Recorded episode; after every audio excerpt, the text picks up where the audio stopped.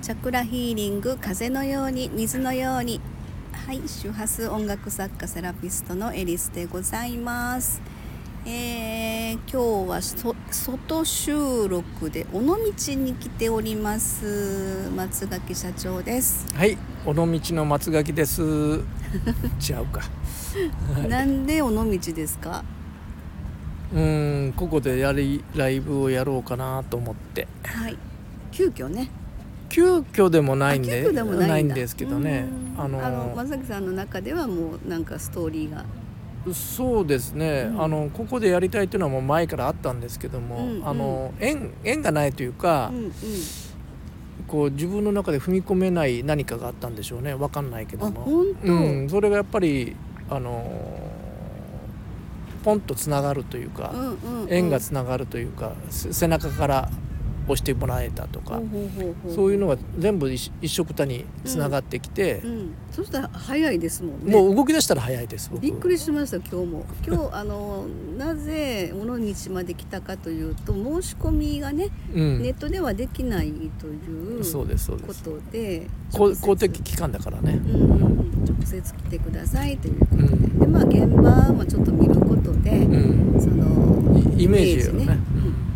できるかなということで、うん私も同行させていただいてで今あの尾道の駅前変わりましたよねすごい。僕の来たのは本当何十年前ですから、うん街自体が変わりましたから、うんうんうんえ駅前どころか、ああなるほどね、うんうんあの駅のそのなんていうのか構えというか雰囲気ああもうぜ全然違いますえね駅自体のね、うん、そうですそううです、ん、なんかすごく新しくなってるなっていう、うん私も何年ぶりかにここに来たので、うんで今はあの尾道ご存知の方はあの駅出たところのこう海沿いっていうのはいはいこの港ですね、うんうんその道 道っていうかうんこうずっとこう木木でこれずっとウッドねウッドデッキみたいにね、うんうん作ってるそこのまあちょっとベンチがあるので。うん、そこでまああのす涼みというのか海風がねたまに吹いて気持ちいいなはっいてはいうい感じがあるんですけど、はいでまあ今回あの11月後半からまあ毎年のあれなんですけど九州セラピーライブツアーはい、それのまああの最終日というか、うん、そこで尾道に寄って帰ろうかみたいな。そうなんですあのうん前も言ってたと思うんですけどこの山陰とかうん山陽それから四国うんがずっと来たくて仕方なかったんですけども、うんなかなか踏み込めないって言ったら語弊があるんですけども、うんうんできなかったなというのがありまして、うんうんうんそこに自分たちがこうきやれるきっかけ作りが欲しいなと思ったところにこういう、うんあの話になったんでそうですね、うんで今回あうんどうぞ、あの、まあ、そのままちょっとね四国でも、まあこれ帰りがけに四国にちょっと寄って、イメージ作りしたいなとのもありますけどねうん実は。うんなんかねまあすごいこう魂が求めるそこに何かが待っているみいたいなやそんな重々しいもんじゃないそん なそうじゃな重いそんな重々しい話じ ゃないあそっかあの、まあ、やっぱりきひらめきみたいなそうそそうそうきっかけっていうのはうんやっぱりインスピレーションからスタートしていくんで、その後に後付けみたいにつ、うんなんでっていうのは見見てくればそういうところになってくるんだだけけどどもそうだねあそそういうことかっていうそうそうそうなんかつながる感じがね最初面白いは最初はもうそんな深く考えてたらうんうん何も動けなくなるんであ、なるほどねもう自分の中のインスピレーションときっかけがはい大事だと思ってますんでね、うんうんうんあの今日そのまああの場所の名前言っていいのかないいですいいですしまなみ交流が交流館、はいっていうところ、まあ、公的機関で、うんあのまあ、あの今日こちらに来させていただいて、うんで松崎さんが申し込みの用紙を書いてる時にあのイベントタイトルっていうことがね、うんな何も考えずにとにかとりあえず来たっていううん体で私ら来たのでう「んでエリさんイベントタイトルどうする?」って言って「うんちょっとか考えといて」って言って、松崎さんがこう書き進めていく中で、うん私横でちょっと「うんそうだな」って考えてたんですけど、うんもうパッて見たら書いてあってね「え書いてるやん」と 思ってほんなら松崎さんもどんどんどんどん頭の中でイメージが膨らんでで周波数音楽とブッダの世界と書いてありましたが、はいはいこれはどういう企みですかいやもうイメージイメージパンと出ただけですパンって出たのね、うん、あでー要はブッダという釈尊のね、うん話とかいろいろあるじゃないですか、うんうんうんでそもそもがそのブッダの世界というか感覚で言うと、うんその、まあ、釈尊とかいろんな人たちの流れがあるけども、そこに固守する必要はないなとあーあ確かにあのあってアート的な感覚そうそうそうそうそうすごいな、そそれがブッダが、うんあのあるじゃないですかブッダとキリストが一緒になって現代社会に来たらどうなるかとかいうへえ漫画であるんですああるんだよアニメであるんですけどへもえ結局それがげ現代人の考え方でやるけども説法をしたりとかね、うんあーまあ、ちょっと面白い漫画なんですけどもへえまあそういう世界観ってあるあるよなと思ったんですようん。うんうんうんでも根底に流れてるのは何というのをこうんう演劇とその教という世界をね今日ねお経の世界を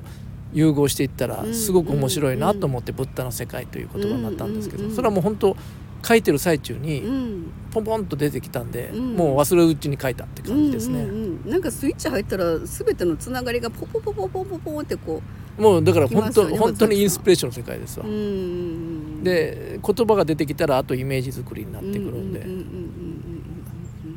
でもなんかそれで一つずつ決まっていくことでうん一つ決まったらその先が見えてうんでまたその先が見えてで結局ものづくりとか、うんそのステージ作りみたいなのってそうやって決まっていくんかなってそうですね思うんですけでど。こん今回近藤真希ちゃん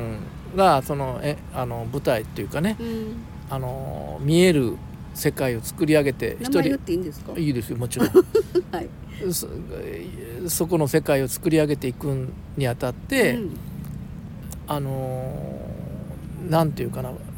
台俳優さんとか、ね、そうですねうんで演そ出家でもあってえ演出家演出演出まあ演出家というよりどっちかというと舞台俳優うと、んうんうんうんあ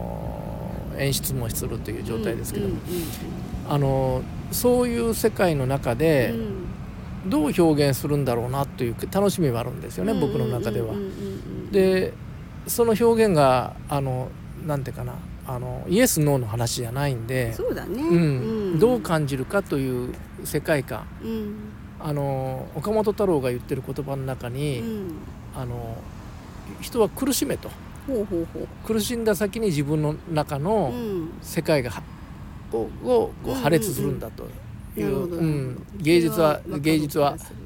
だってまさきさん今日、うんその申し込み書書いてる時うに、んああ僕は追い込まれたらなんかどんどん出てくるわって言ったでしょ、うん、追い込みましょうかって私言ったいんらだんっけてど言ったそれストレスだからやめてみたいなだから結局そういうことですよね芸術は爆発弾にちょっと近いかなって今思ったんだけど、だから案外とねようくんよく考えたら僕の本業の方というかねうこんのアートクリエイトじゃないもう一個の仕事をやってるんですけどもその設計ををする時もやっぱりアート的な世界なんですよね。どこににどういうふうに配置配置していったらいいかということをうんうんうんポうんンポンと浮かんだ瞬間にいろんなものがいっぺんにこう線と線がつながり始めるんですよ。そしたら点と点とこう線と線がつながって面になって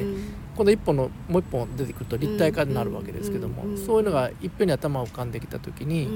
いろんなものが出来上がるうん、ただそのそ想定をしていく中にすぐに図面とかイメージがこう具具現化できるかというとなかなかできないんですこれが。あなるほどうね、ん、あそこからまたちょっとこう何か飛び越えてそ見方も変えてってういう世だ界からそうなんですよですよね脚本は作るけども、うんうんあ台本は作れね実え際よの ね、うんうんうんとそういう世界になってくるから、うんまあ、今回だから初めての試みでもあってそうのん周波数音楽と、まあ、ベースのところで、えーそういう演出的な舞台っていうイメージと、うんうんそしてまあいつものいつものというかプリン愛好家 のあの京都のご住職率いるみたいななんかそういうことで面白い世界観で多分他ではないだろうなっていう。これね、うんまたこれ京都つながりなんですけどその昔、うんうんそのまあお名前出していいと思うんですけど浮世というあー舞そう台,、だね舞台俳優がやった中で、うんまあ、来客者は少なかったんですけどもうんうん「信長は女だった」というやつを手話音楽と一人芝居というかねやり一ま人した一人語りの中でやったんですけども結構ねそこが僕ベースになってるところある面んだよ白いね、うんあれ面白かったんだけどな、うん、もったいみんなもっと遠く YouTube で見れますけどね、ううん、うんうんんなかなかいい信長は女だったで検索してください、 はいそういう状態をやっぱりこう、もうちょっとね深みのあるとかその見せ方の問題もあるんだけど、うんうんその底辺に流れてる世界っていうのが面白いんですようんうんうんうね。んうんうんうんそういう、うん、世界観を今度はそのお経という経という世界でね、うんうんえで、えー、周波数音楽とブッダの世界ってうんいそうですうそうことで、まあ作っていこうとこれからねイメージにはもう始まってますけど面白いですよね。ーい今ちょょうどね入ったとこは除雪なんですよ。うんまあ要はここでスタートを切ったというけども、うんもうスタートは前から切れてるんですうよん。うんうんあそうだね。うん、で今除雪に入ったとこで、タイイトルも大体形が決めて、うんうんうん、イメージしてるものがそのブッダブッダという名前のイメージではなくてね、それがなんで尾道やったかっていうとまたこれが面白い共通点今日は共通点じゃないんだそれぞれの尾道のあ思いがあったんですよね。そうそうそうそうう、んうんうん、それがたまたまか偶然かみんな尾道に対して何か思いがもあって、うんそれが